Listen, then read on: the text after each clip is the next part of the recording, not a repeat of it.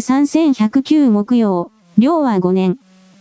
2023-1109木曜、量は5年。記事開始。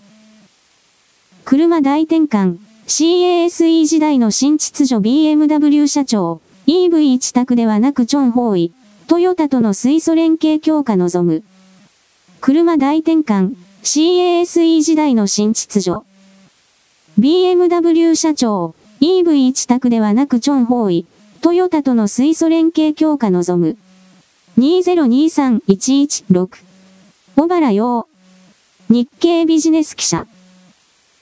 ジャパンモビリティショー2023参加のために来日した独 BMW のオリバー・シクセ社長が日経ビジネスの単独インタビューに応じた。電気自動車、EV 一択ではなく、多様な電動車を揃えて、全方位で成長させていくと表明。環境技術で提携するトヨタ自動車との関係を、水素関連などでより深めたいと意気込みを語った。世界販売に占める EV の割合を2030年までに50%に引き上げる目標を掲げています。今後のパワートレーン戦略を教えてください。オリバー、シクセドク BMW 社長、以下、シクセシ EV やプラグインハイブリッド車、PHV、燃料電池車、FCV などの多種多様な車を揃えます。技術的に作れるようになった車から着実に投入していると言えるでしょう。それが将来成長するためのベストな戦略です。なぜそう考えるのか。それは今のマーケットが多様で、消費者のニーズが多岐にわたるためです。我々の技術を活かしながら、それぞれのニーズに応じた車を提供しています。EV の販売は急激に増えていますが、PHV、FCV、ハイブリッド車、HV なども含めて全方位で成長させたいです。いずれか一つを選択する形ではなく、それぞれが補完し合うものという考え方です。オリバー・シクセ氏。独 BMW 社長。ドイツ生まれ。大学で機械工学などを学んだ後、1991年 BMW に入社。主に生産畑を歩み、エンジン車やハイブリッド車、HV、電気自動車、EV などの生産担当取締役を歴任し、2019年から現職。学生時代、日本で過ごしたこともあり、ちびはで知られる、写真吉成大輔。エンジン開発はまだやめない。ここに来て電動車を次々と発売しています。世の中の変化を感じていますか？シクセし新しい車を出すには、アーキテクチャーやプラットフォーム、車台が必要です。それらを開発するには時間がかかります。自分たちの視野を広げ、人材面でも EV を世に出すための準備が必要でした。BMW として初の量産 EV、i3 を発売した13年の EV 市場は小規模でしたが、今こそまさに EV などの電動車を出すタイミングです。記事終了。来年期間のトップ日本車をトヨタを叩き潰すために中国と手を組んだヨーロッパが久しどころか母屋を完全に乗っ取られそうになって慌てて日本に接近し、中国がまだ実用化に至っていない水素にその土俵ルールを変えようとしている。彼らの自分たちは存在しているだけで一番優秀であり一番の存在だといったこの傲慢を自ら修正しない限り人類全体におけるこの非合理な状態は止まらない。西洋人の方がよほど劣等感コンプレックスの発動がひどいそれは彼らが人類種族における最弱の存在だから当然とは言っても人類種族における歩みを止める複数の要因の一つにこれ以上居続けてはならないということ私は勝手に言うのである。記事開始。受信料、未契約世帯提訴で NHK 大炎上、国民怒り MAX。記者の不正経費請求が発覚したばかり。2023年11月7日。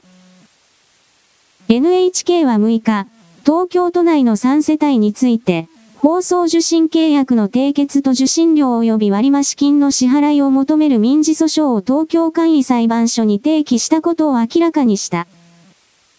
しかし、かねてより、スクランブルをかけて、受信料を払いたくない人は受信できないようにしてほしい。そもそも受信料は廃止すべきという主張がある。今回の NHK が使った最後の手段は受信契約を結んでいる視聴者の怒りも買ってしまったようだ。強引な受信料の取り立てで思い出されるのが、先日発覚した NHK 報道局記者による不正経費請求。NHK はこの記者が少なくとも私的な飲食で合わせて12件、およそ34万円の経費を不正に請求したとして、懲戒免職にすることを決めた。懲戒免職になる30代の男性記者は社会部の花形部署を渡り歩き、局内でエースと呼ばれていました。自宅近くの焼き鳥屋で一人のみの酒代まで経費で生産していたとされますが、NHK 職員たちが警戒しているのは、一部報道で局内で取材経費が、162の隠語で呼ばれ、同僚や他部署との職員との飲み会でも使われていたことが明るみにされたことです。記者の私的流用は34万どころか年間300万円に上るという話もあります。NHK は15年ぶりに第三者委員会を立ち上げ、この問題の調査を続けています。局内ではクビになった記者の逆襲を恐れる声も出ています。関係者。こんな金銭絡みの不祥事が起きている放送局から、契約もしていないのに受信料と割増金の請求で提訴された人はたまったものではないだろう。日刊現代、1107。記事終了。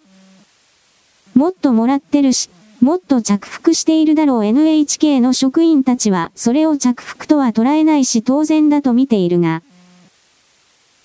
こういう連中が例えばニュース解説などでもっともらしい上から目線で何でなければならないというお説教を自分の命令に従えという行動表現を行う私は彼らじじいたちを張り倒して半殺しにしてやろうかと本当に時々怒る。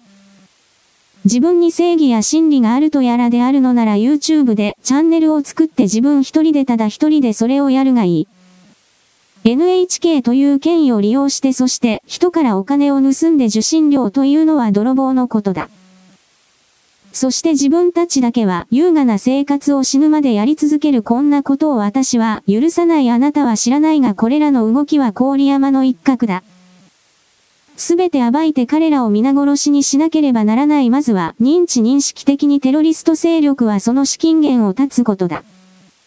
彼らに受信料の一切が渡らないように我々は強く努力をしなければならないのである。記事開始。WHO はテロ組織と認定されるべきだ。WHO は世界経済フォーラムよりも人類にとって危険だ。クロアチアの欧州議会議員ミスラフ・コラクシッチは、EU 議会で言葉を濁すことはない。世界保健機関と協定を結ぶよりもコロンビアの麻薬カルテルと協定を結んだ方が、人類にとって健康的で安全だ。人類の危機が迫っていることを簡潔にお知らせする。世界保健機関、WHO は、すべての国が協定に署名することを望んでいる。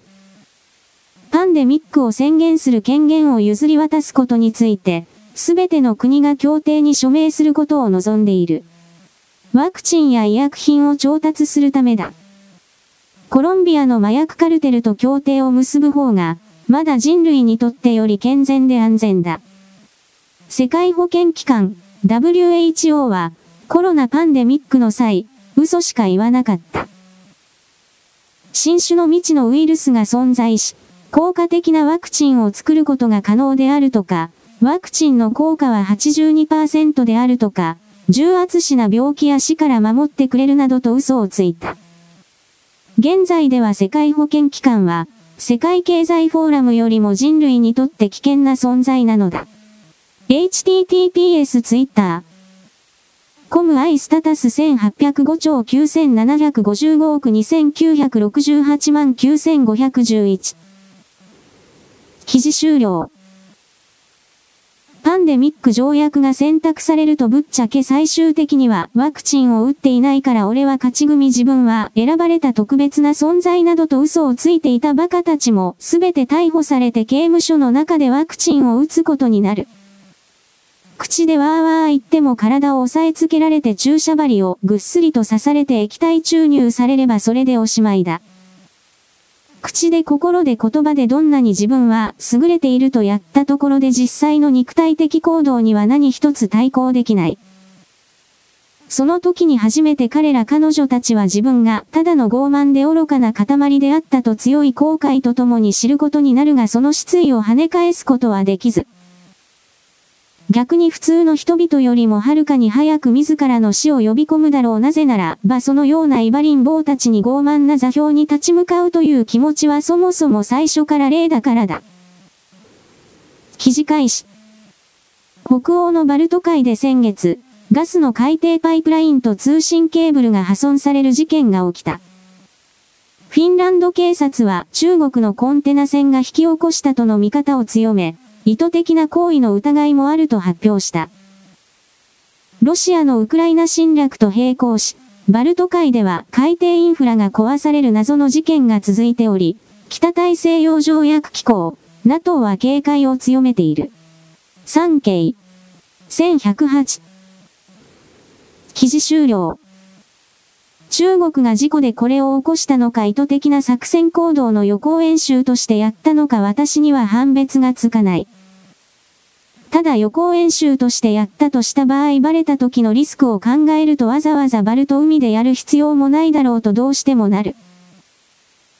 ただしバルト三国に対しては中国は脅しというか嫌がらせを仕掛けたいというかそれは常にあるので警告の意味を込めてこうした嫌がらせを行ったということはあるかもしれないとだけは言う。記事開始。旧統一協会、世界平和統一家庭連合は7日、会見を開き、田中富弘会長が献金に際して法人の指導が不足していたとして、辛い思いをしてきた2世や国民の皆様に心からお詫び申し上げますと述べました。その上で元信者らに保証が必要になった場合の原資として、最大100億円を国に預ける方針を明らかにしました。略。そして、解散命令は出ないと確信しているとした上で、それでも不安を持つ方のため、60億円から最高100億円の特別供託金を提案したい。現行法では制度はないが、特別措置として国に制度を用意してもらえれば準備させていただくと述べ、元信者らに保証が必要になった場合の原資として、最大100億円を国に預ける方針を明らかにしました。NHK 1109記事終了解散命令など出させない我々は徹底抗戦して裁判闘争をするなどといった強気の統一協会がここに来て急に塩らしく見せているのは彼らの本国の韓国及び米国での統一協会での力が弱っているからだ。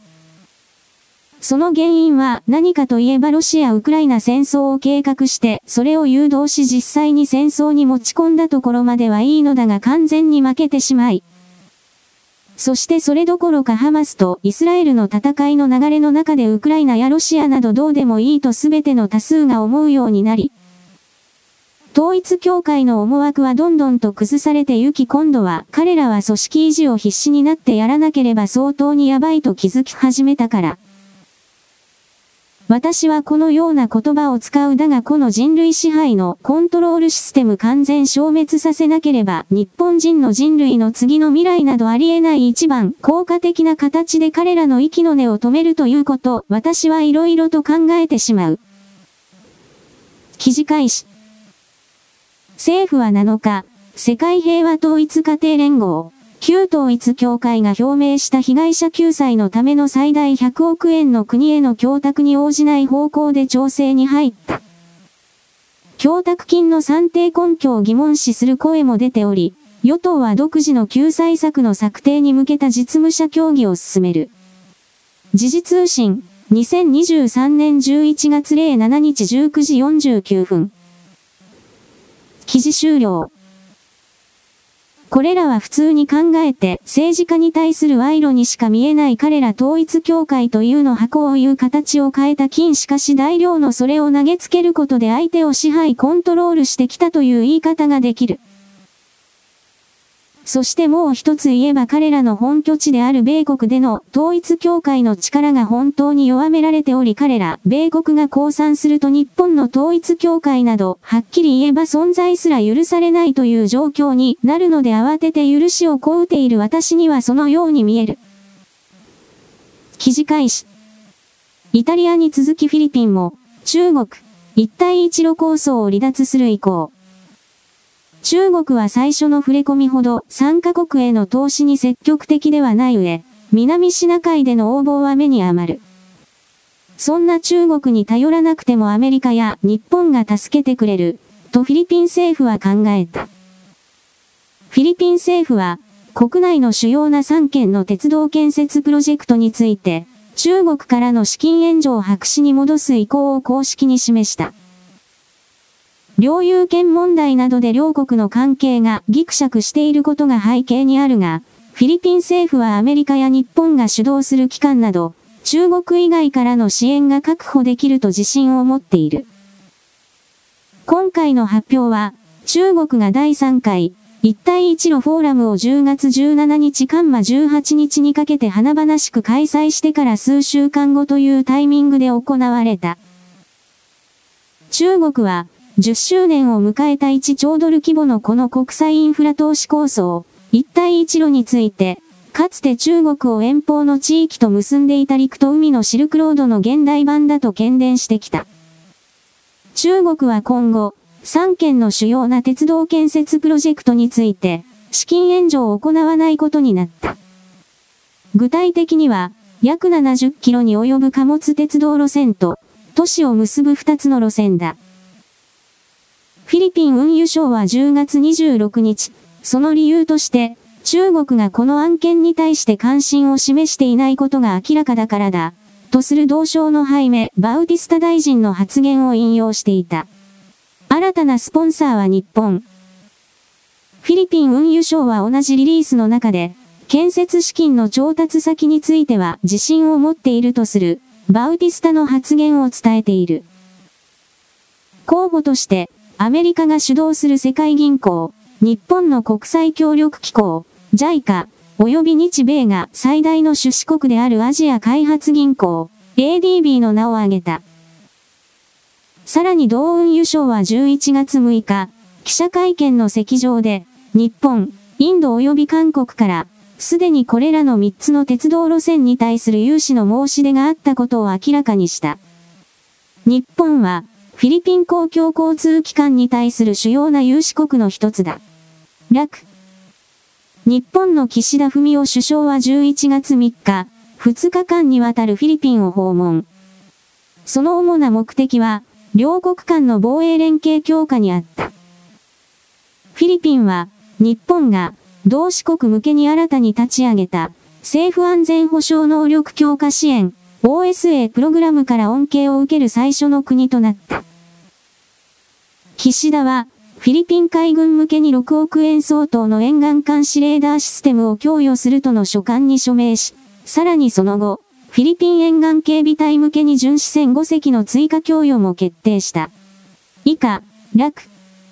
ニュースウィーク2023117。記事終了。フィリピン人は一枚岩ではないし多民族多言語国家でもあるから、日本に対して敵対的な人々とそうでない人々は明確に分かれている。だがおおむね性質正常的においては明るいそして言うほどは人を疑わない中国人ほどは疑わないだから大体にしてシナ人よりは付き合いやすい安かったという記録が戦前戦中におけるフィリピン人と言われているあれらの領域に住んでいる人間に対しての評価判定だ。私はフィリピンの人間がカソリックをベースに自分自身を強く縛っていると見ているのでその部分が彼らの本来やりたいこと目指すべきことを縛っている制限された人々ではないかという疑いも思っているが、だが中国人よりはマシなのだろうと今は決めてこの動きを肯定的に捉えている。記事開始。維新支持層も、万博扶養65%、整備費増、開催理解進まず。共同、5分の11、日。2025年大阪・関西万博の会場となる大阪市の人工島、夢州で進む建設作業2日。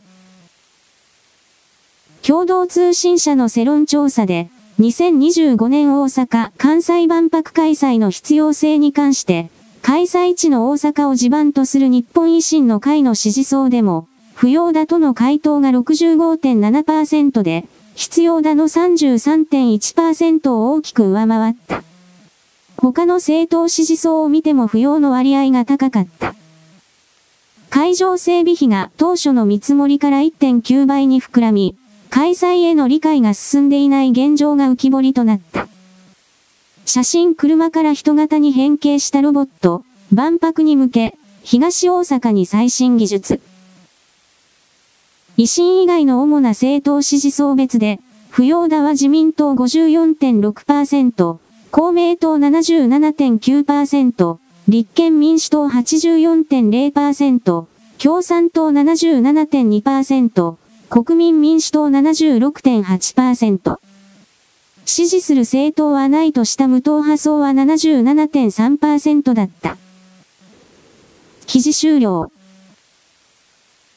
維新の会は口で偉そうなことを言っているが実力が全くないそれが様々な政策でバレてきたが今回の大阪万博でその能力のなさ口だけ番長を理解しないような有権者と総称する知恵遅れはもはや日本国土から出て行ってもらった方がいい私はここまで言う。大阪万博に関しては日本国国家が世界に対して約束してしまったのでこれはやるしかない日本日本人の悲劇というのはそれらの窓口を大阪維新の会という中国韓国北朝鮮ロシアとつながることによって自分たちだけが利益を得る。さらに大阪という地域を二つ目の都にしてそしてそこに中国の皇帝を呼び入れるための動きを本当に実際にやっているということにある。彼らの潜在意識には豊臣秀吉という存在がある豊臣秀吉が無能であるがゆえに織田信長の政策をコピーして、ただやって自分の体制の強化をひたすら言ったけれど、能力がないがゆえにそれは続かなかった無能な人間が天下を取ってしまったということにおけるコピーが大阪市民全体にまんべんなく降り注いでそれを実現させようとうごめいている亡者の群れだ私は大阪府民市民というものそのような概念で見る。能力がないのなら能力がないときちんと認めて努力すればよいそれをしないままにタイガースの優勝がどうだとか大阪万博がどうだとかと言ってみせるお前たちの存在に一体どんな意味があるのだ時間とエネルギーの無駄にしかなっていないではないか。私は常に上から目線で汚い言葉を吐き出している自動人形機械だ。記事開始。今年11月11日に開催を予定しておりました。男女共同参画推進フォーラム2023は中止になりました。30周年記念でしたので、残念です。ダッシュ松永義弘立憲民主党品川区政担当 October 7カンマ2023。田島陽子さんの講演を品川区が中止決める、原発処理水めぐる発言を受けて、混乱を避けるため有志が撤回要請。11日に東京都品川区内で開催される予定だった男女共同参画推進フォーラム2023が急遽中止されることが分かった。ダッシュ棒がついそこ。記事終了。田島は科学的証明も反証も何も行わない段階でただの自分の思い込み印象で福島の処理水は毒物でありそれに関わる全ての人々は毒に侵されておりさらにこれを推進する人々は人類における犯罪者だとでも言える論調をずっと放っていた。田島は確か86歳だそうだなんで、こんなものを公の言論空間の中に採用するのか時代の流れ技術の革新と確実に乖離離れてしまっており、彼女はまた新しい技術についていく気が全くないつまりそれは新しい世代における常識など捨てると宣言している傲慢な態度だからそんなものをどんどんと使うお金を払う側の公共事業からだを含める行政は人類の敵だとみなされるということの意味をわかっているのか。左側を使うというのは、もうそういう意味だ左側人類の敵に本当になりつつある彼らは、それを恐れているので、最近その言葉を特に感激なものにしているのはそこにある。記事開始。非法自称、岩盤支持層の方々、自民党に岩盤支持層と思われておらず。記者、岩盤支持層の自民党離れが指摘されてますが、岩盤支持層を取り戻すための遺策は？モテミキ、調査を見てそのような結果出てると思ってない。もしあるなら教えて、答えるから。記者、カンマカンマカンマ。モテミキ、カンマカンマカンマ。https ツイッター。コムアイスタタス1786兆6905億7733万187。ダッシュチャム、チャムノベンバー7カンマ2023。記事終了。岩盤支持層という言葉を新聞記者も茂木さんもそれぞれ違った捉え方をしているということがわかる。新聞記者における岩盤という言葉は、つまり今の日本保守党に流れた勢力を言うのであり、茂木さんの言う岩盤とは、一つや二つの新しい保守政党が出たところで自民党支持を決して変えない人多分そういうことだろうなと思う。話が噛み合わないのは当然だしかし自民党はだんだんと制度疲労に陥り左側に真っ赤に変わっていこうとしているそれらの動きを新しい世代はきちんと見抜いている自民党は日本保守党の存在をあまり舐めない方が良いと思う。記事開始。能見という地名が誕生してから1200年となる節目を記念して根の上総合文化会館で開かれた講演会。市内3つの中学校に通う3年生およそ500人の前に姿を現したのは、地元出身の森喜朗元総理です。森元総理が話し出したのもつかの間、過去に失言報道が取り沙汰されたこともあってか、報道陣には退出が呼びかけられます。森喜朗元総理、マスコミがいると冗談一つ言えないですね。この人たちがいなかったら面白い話ができる。非公開での講演はおよそ50分。その後、中学生の発表が始まるとカメラでの撮影が許されましたが緩和。井出敏朗能美市長、それでは、そろそろ退出いただけますか。森元総理との質疑応答パートで、再び報道陣はシャットアウト。登壇した中学生、ステージで、医者になりたいと言った後、握手をした時に、いい医者になれるよと言ってくれた。医者になって、私が続けてきたことを森さんに伝える機会がまたあれば、すごく嬉しい。元総理大臣のトークは非公開となりましたが、参加した中学生にとっては貴重な機会になったようです。MRO 北陸放送2023117記事終了。ネットの中の極左審査欲たちは森首相のことを特に毛嫌いし人格攻撃しても当然だという態度を崩さない人たちがたくさんいるそれはおそらく彼が過去に放った神の国発言こういうところにルーツを遡ることができるし、ロシアが日本との関係改善を模索していた時に中心的に動いていた人物の一人だからという言い方もする。つまり森首相を徹底的に叩いているのはアメリカの民主党系列を支える一部の勢力宗教関係者そして統一協会これが思いっきりいるんだろうなと私はなんとなく判定している。そして新聞記者たちは森さんを人格攻撃しておれば部数が売れるのでそれをただ機械的にやっているこいつらも抹消しなければ新しい世界などやってくるわけがないだから我々が抹消するのだ売り上げを落とすことによって彼らの記事開始情報収集衛星5級機に政府ミサイル探知や災害対応外交安全保障日経2023年11月7日。政府は情報収集用の人工衛星を2029年度までに倍増する方針だ。ミサイルの早期探知や災害把握の精度向上などに役立てる。現在データ中継衛星を含め5機の情報収集衛星を9機体制に増強する。情報収集衛星のうち、実際に空中や地上の様子を把握する機能を持つ衛星は大きく光学衛星、レーダー衛星に二分される。光学衛星はカラーで地上の様子を撮影できるが、夜間や曇りの際には撮像が難しい。レーダー衛星は電磁波を使用するた。記事終了。この記事も読んで私が率直に思ったのは河野太郎が総理大臣になったら、こうした日本国国家安全保障を守るための動きも彼は全て妨害するだろうな陸上イージスの時みたいに、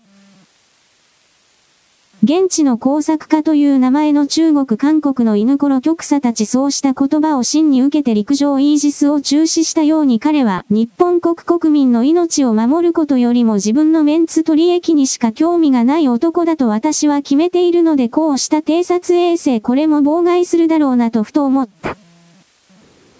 記事開始。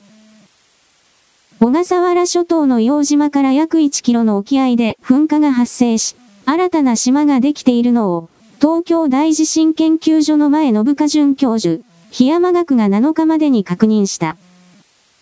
前野さんによると、10月30日に航空機から観察した際、マグマが海水に触れて、マグマ水蒸気爆発が起きているのを確認。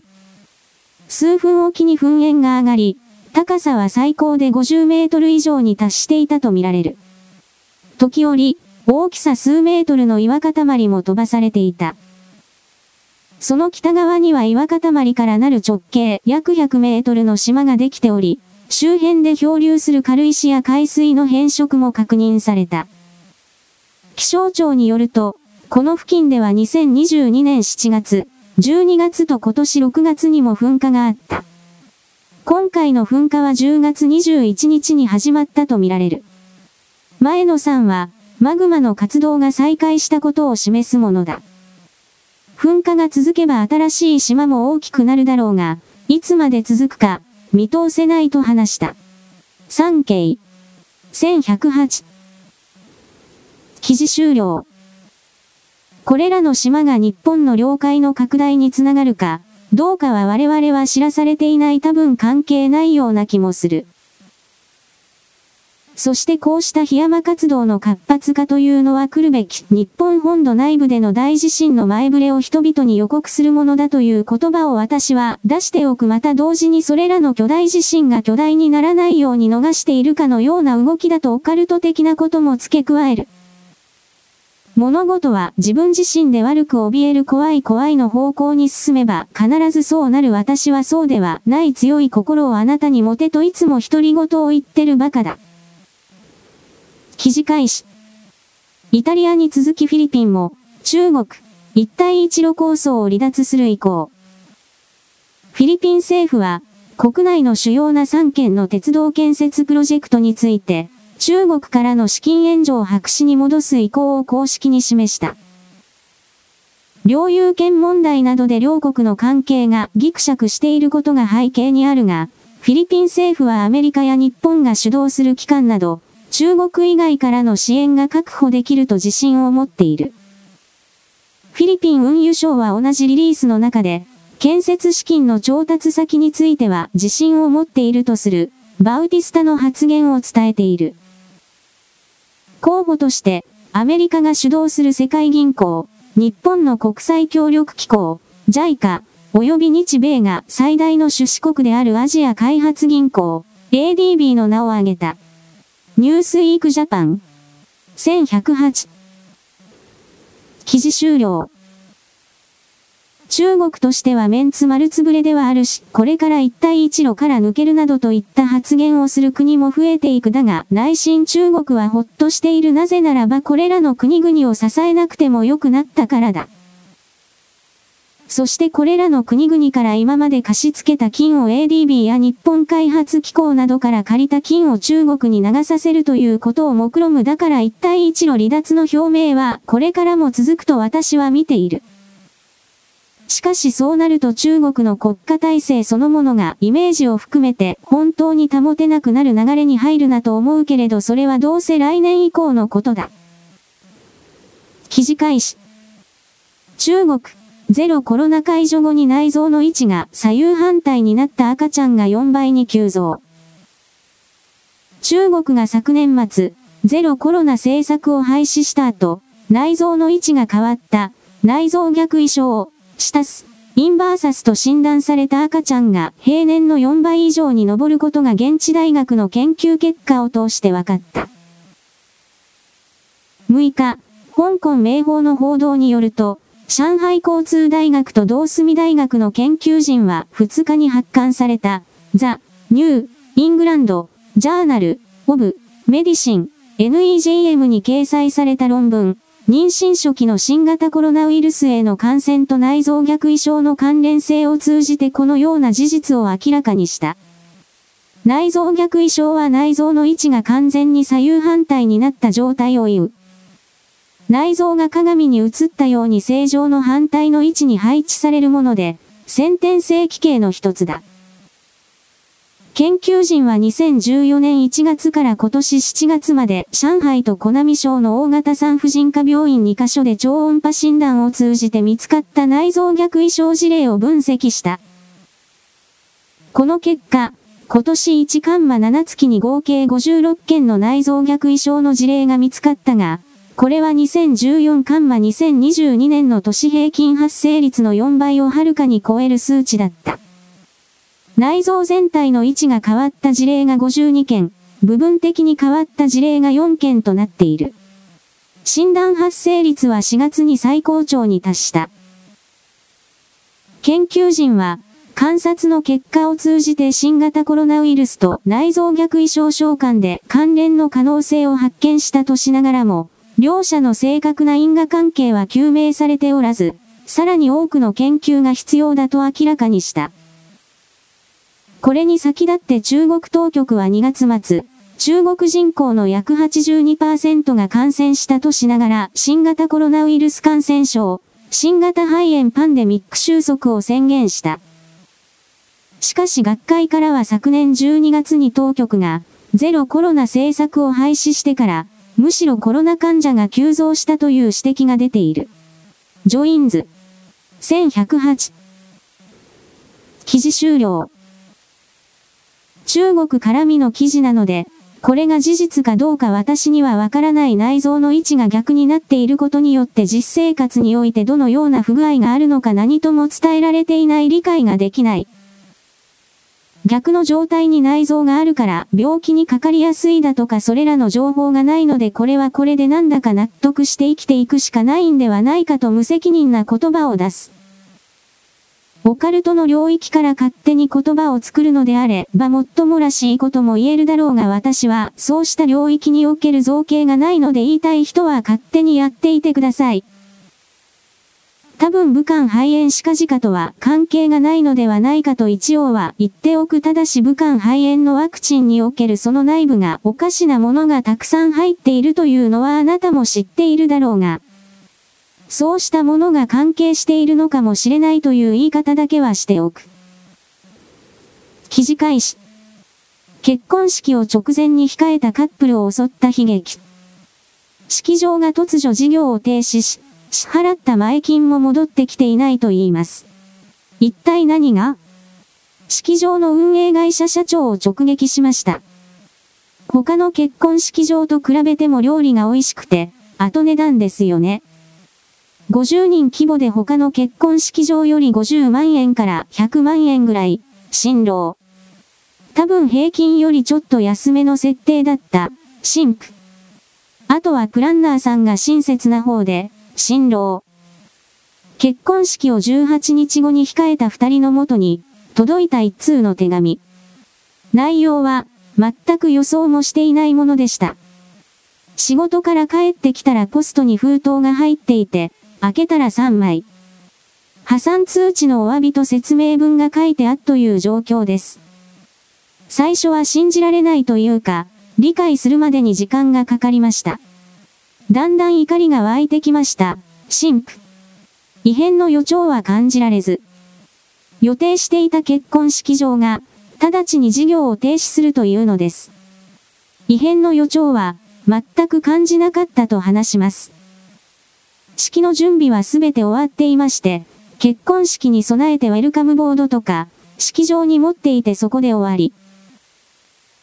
そこまで進んでいて、あとは当日によろしくお願いしますという状況だったが、その日に親にすぐ連絡を取って、その後招待した友人にも、結婚式場が破産したので挙式できません。すみませんという連絡をしました。新郎。前金10万円を支払ったが戻ってこず。7月に破産の手続きに入ったのは、名古屋にある、グラビス。愛知県内で、3つの結婚式場を運営していました。2人が、前金として支払っていたのは、10万円。お金は今も戻ってきていません。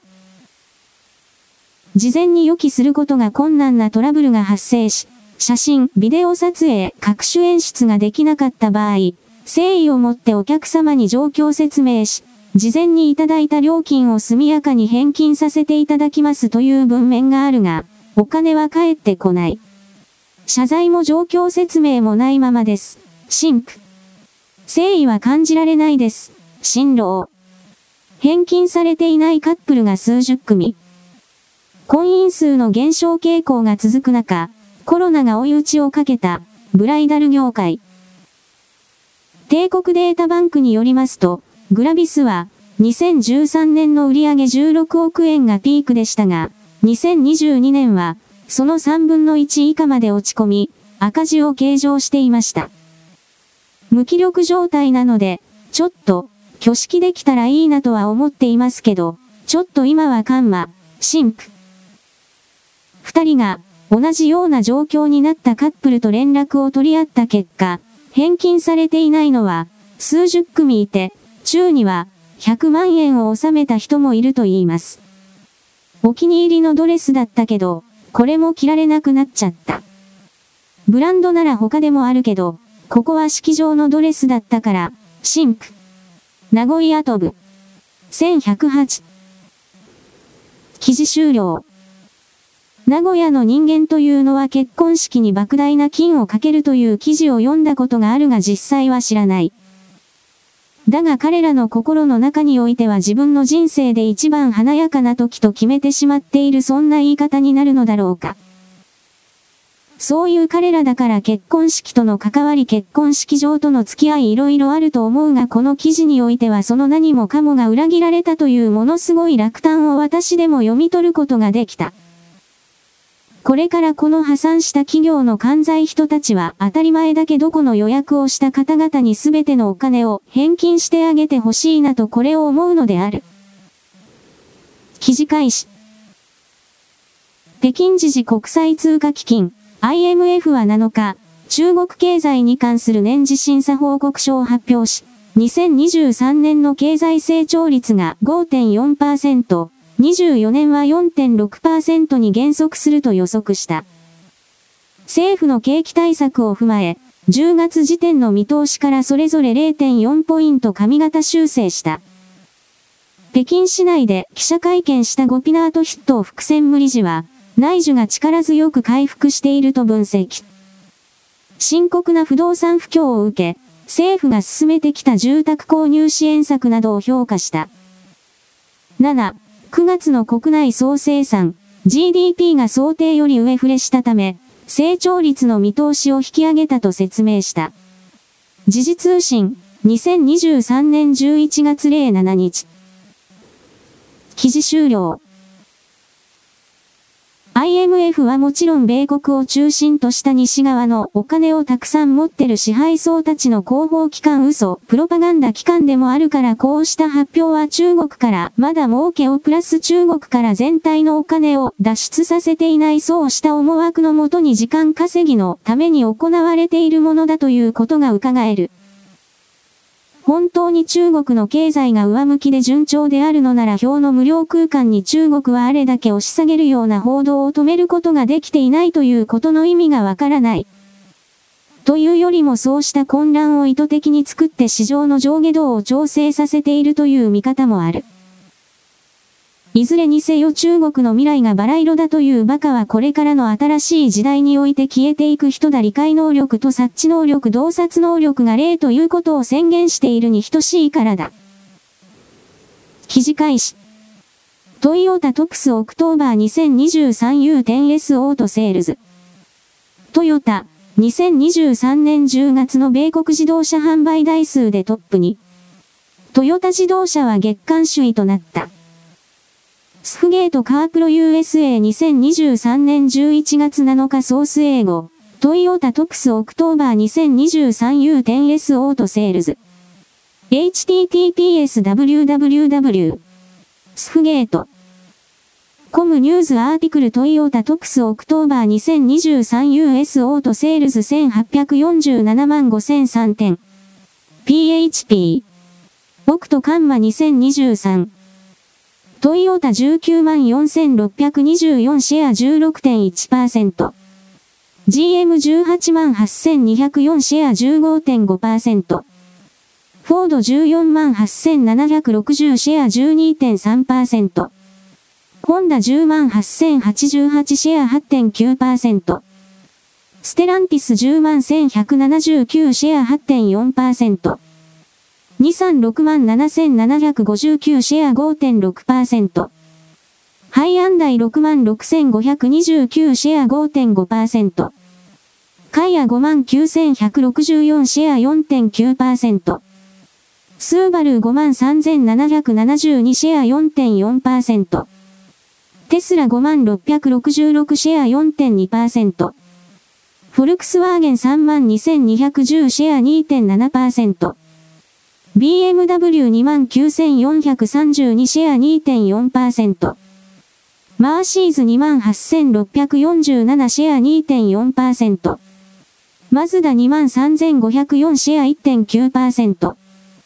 オーディ17,416シェア1.4%。マークラインズ。1108。記事終了。中国に関連した数字はすべて嘘だとみなせるがこうした米国のお金のやり取りに関わる部門から出る数字は嘘もあるけれど大体は本当のところだと判定する。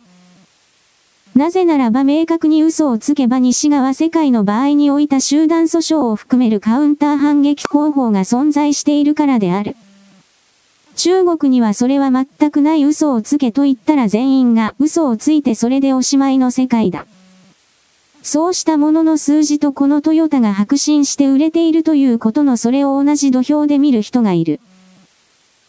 中国のスパイだろう手先だろうこと言葉の力だけで人々の心を動かせて当然という輩はもはや殲滅させなければならない段階に本当に入っているのである。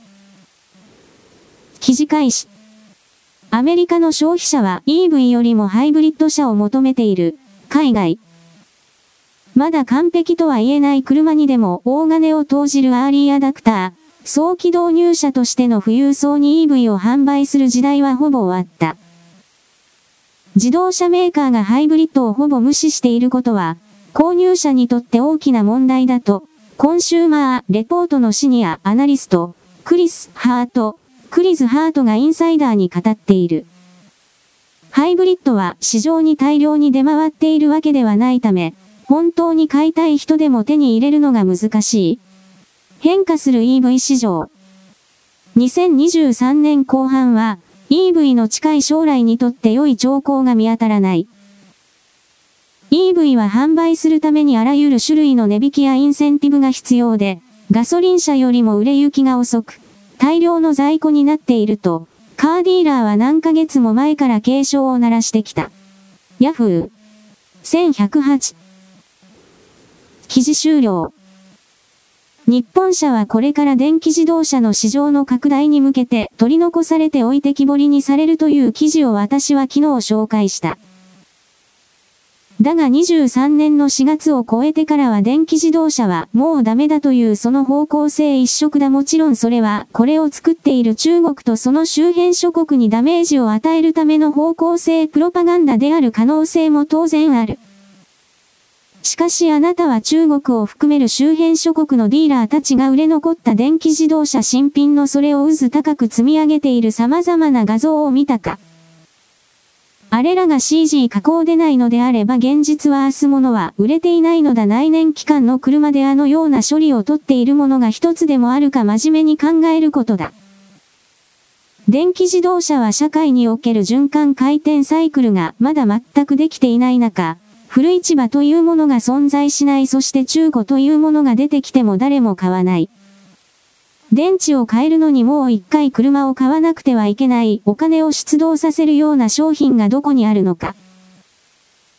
そういう意味で電気自動車は一回限りの補助金付きでなければ機能しないシステムだそれが自分の人生にとってどれだけメリットがあるのかを考えることのできない人は喜んで電気自動車を買うがいい。南米だったと思うのだが、環境保護活動家がその地域における金儲けの鉱山、それにつながる幹線道路を封鎖して交通妨害をしていた。その結果1日120億円ほどの損害が出て、さらに子供たちは学校に通えず。さらに食料品店には品物が入らず、ガソリンスタンドは休止して、病院は薬が入ってこなくなって危機的になって、だいたい1週間、またはもっとなのか、それくらいの間、経済活動が停止していた。で、5日ぐらいの時点だと思うのだが、現地の大学教授兼運転手、なんだかよくわからないおっちゃんが現地に出向いて、これらの環境活動家を二人即座に射殺して、そしてこの封鎖を解除させた。もちろんおっちゃんは現地で即座に捕まったが、これらをどう見るのか。おっちゃんに優秀な弁護士がついてくれるのを期待するが、しかしどうなるか、不明だ。全体なるものを大きく既存する動きを行う、何も生まない活動家とやらに対しての人権が、テロリスト並みに落とされていくことを私は望む。彼らが何かを訴えるのなら、市民生活を犠牲にしないやり方でそれをやるべきだ。そしてこの動きはこの地球上で、正義と思われていたことが絶対では毛頭ない。ということの気づきになっているのであり、結局は、力、なるものが世界を決定するというこの当たり前に人類の多くが到達できるのかどうか。それがいい悪いと言っているのではない。だが現実のシステムから目を背けてはいけない、ということを言うのである。人間の命など紙切れ1枚以下の価値もない。ここに簡単に到達すると、混乱期においては極左、こういった連中、そして普段から庶民をインギン無礼に搾取している連中が、男女問わず本当に簡単に殺される設定の中に移動する。それを活動家やらが理解しているのかどうか。自分だけが特別な存在なのだという設定は通じない。当たり前の当たり前だ。その当たり前なる概念に自ら接近していかなかった多くの人の責任がこれから問われる流れに入るだろうなと私は漠然と世界の流れを見ているのである。ギロチンと拳銃。終了。